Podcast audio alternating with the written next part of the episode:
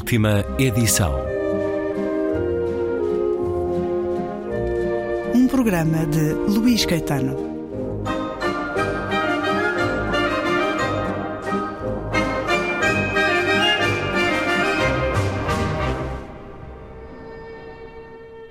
À medida que ia tentando convencer-me de que não era nada, aquilo tornava-se tudo. Apoderou-se totalmente da minha vida. Sentia-me pegajosa, sentia-me esverdeada. Estava feita. O que é que confere gravidade a um acontecimento na trajetória de um indivíduo?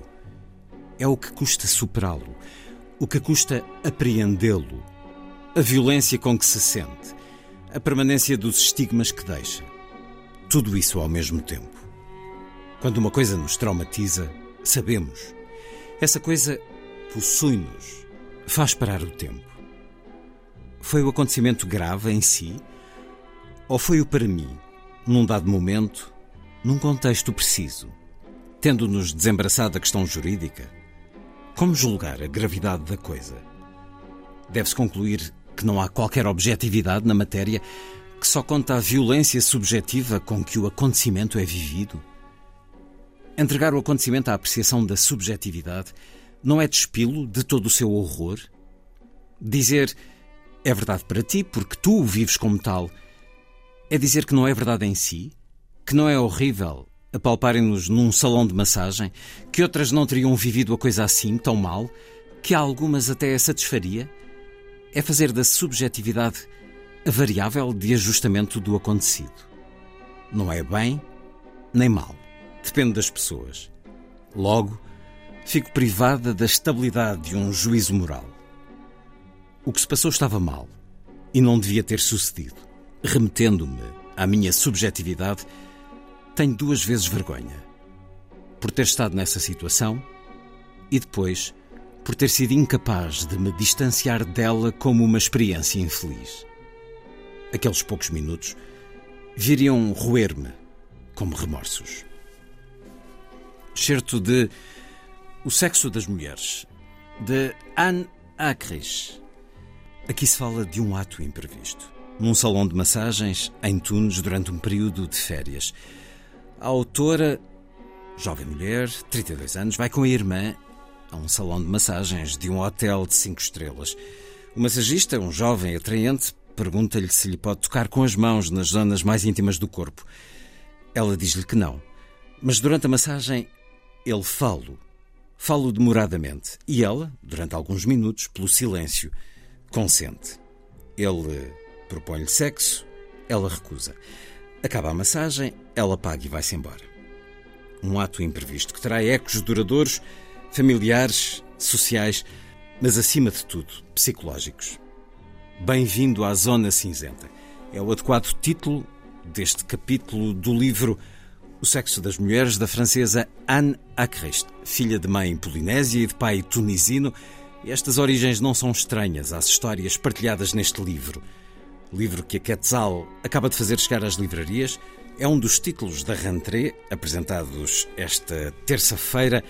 Um furioso conjunto de ensaios e reflexões sobre o desejo e a sexualidade feminina, em que se desconhece a presença ou não de ficção. Anne Acres começa por falar abertamente das suas tendências suicidas e parece querer associá-las às atribulações da vida amorosa. Elas são umas quantas, mas a relação de uma coisa com outra fica por perceber. O Sexo das Mulheres, de Anne Acres. Tradução de Telma Costa, uma das novidades da Quetzal. Vamos a outras, também à volta do desejo e igualmente a evocar alguma atualidade. Vladimir é um romance da dramaturga Julia May Jonas, que nos leva para esse microcosmos de todas as tendências, que são as universidades americanas. Numa delas, um casal de professores vive uma sexualidade aberta, muito liberal, mas eis que se vê abraços com um inquérito sobre os relacionamentos que o marido teve ao longo dos anos com algumas alunas. Já a mulher entra numa espiral de desejo e inveja obsessiva por um professor acabado de chegar, o Vladimir, do título, e aqui Misery, de Stephen King, é claramente uma inspiração. Por falar em casais e em relacionamentos singulares, também nas novidades da Quetzal, a obra de Simone Beauvoir continua a ser editada já este mês com as Memórias de uma Menina Bem Comportada, livro publicado em 1958. Aqui encontramos um relato da infância, adolescência e juventude até aos 21 anos de Simone de Beauvoir. 20 anos depois, Antídoto de José Luís Peixoto é reeditado pela Quetzal, incursão musical do escritor com a banda Municipal em forma de contos curtos. Com o fim da editora Cotovia, o trabalho de tradução de Carlos Achense André transferiu-se para a Quetzal em outubro e agora numa edição bilingue, latim-português, vamos ter A Arte de Amar de Ovídio. O mesmo já tinha acontecido ano passado com a Eneida.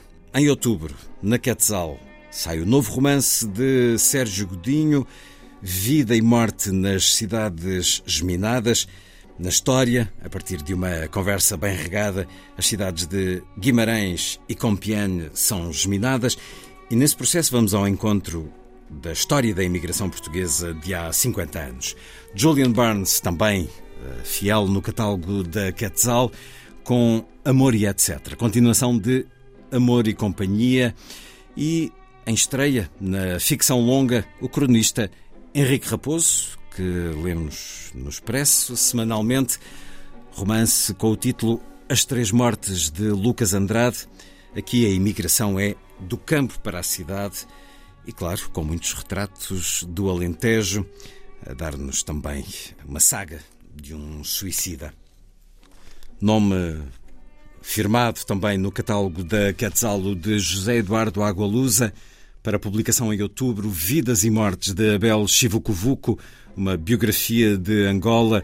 O nome é conhecido da história recente de Angola. Chivucovuco significa bravura, mas vamos recuar no tempo, muito para além da vida deste político. Também nome forte da Quetzal, Mário Vargas Llosa. A edição em outubro de História de um Deicídio é tese de doutoramento do Nobel da Literatura que ele apresentou em Madrid em 1971, muito uh, dedicada à obra do seu amigo Gabriel Garcia Marques, com quem um dia se travou de razões. É uma declaração de amor à literatura, em particular da América Latina. Vinte anos depois, também, regressa às livrarias Mao, a história desconhecida, de Yung Shang, a grande biografia de Mao Tse-tung, que lhe levou mais de uma década a escrever, Yung Shang, que se popularizou com o romance Os Cisnes Selvagens. Com esta biografia assumiu o seu caráter de historiadora, historiadora interveniente. Ela viveu parte desta história que conta. E há 20 anos conversei com ela sobre o livro. Quando é que descobriu que Mao Tse-tung era uma pessoa malévola? Quando a Revolução Cultural começou, eu tinha 14 anos. Nessa altura, eu tinha por Mao um culto da personalidade. Eu olhava-o como uma espécie de Deus. Mas depois comecei a ver uma série de coisas horríveis a acontecer à minha volta, sabe? Atrocidades, violência, tudo isto era contrário à minha natureza. E então comecei a questionar as regras de Mao. Mas não o questionava na minha cabeça, não pronunciava o nome dele na minha cabeça, até alguns anos mais tarde, quando eu li uma revista, Newsweek, que uma amiga me deu em segredo.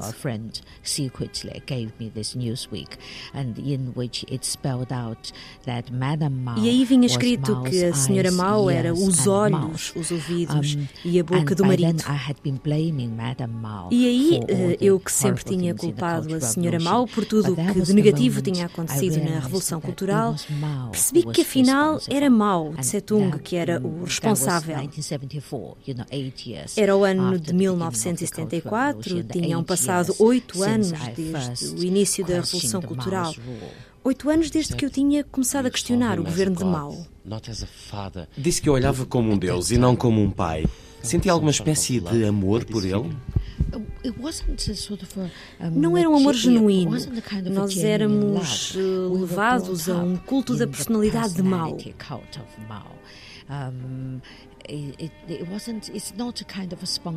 Não era um amor espontâneo, ele era como um Deus, fazia parte da nossa vida. Diziam-nos: a mãe está perto, o pai está perto, mas ninguém está mais perto que o presidente Mao. Mas quando os meus pais se tornaram vítimas da Revolução Cultural, quando eu tive de escolher entre eles e Mao, eu escolhi os meus pais. E comecei a questionar o governo I started um, planning um, after Eu comecei a planear a biografia de Mao depois de escrever Os Cisnes Selvagens.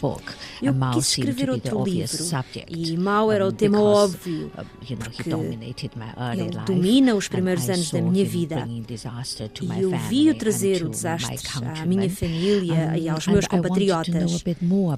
E eu queria saber um pouco mais sobre ele. Senti que o mundo espantosamente sabia muito pouco sobre ele. Ele governa a China como se de uma prisão se tratasse. Ele assassina 70 milhões de pessoas. Mas as pessoas na China respeitavam-no, amavam-no.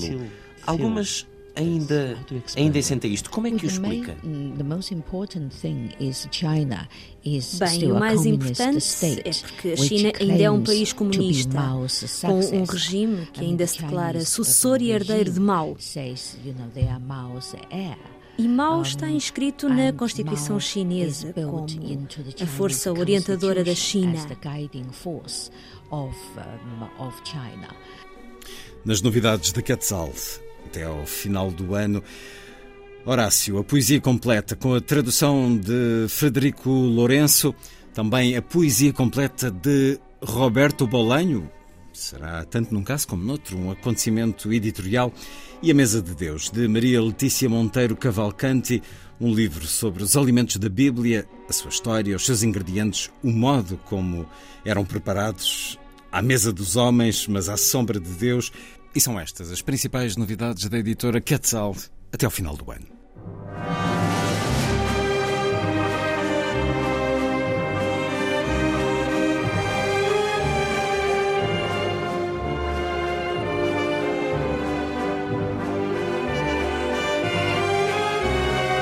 Última edição.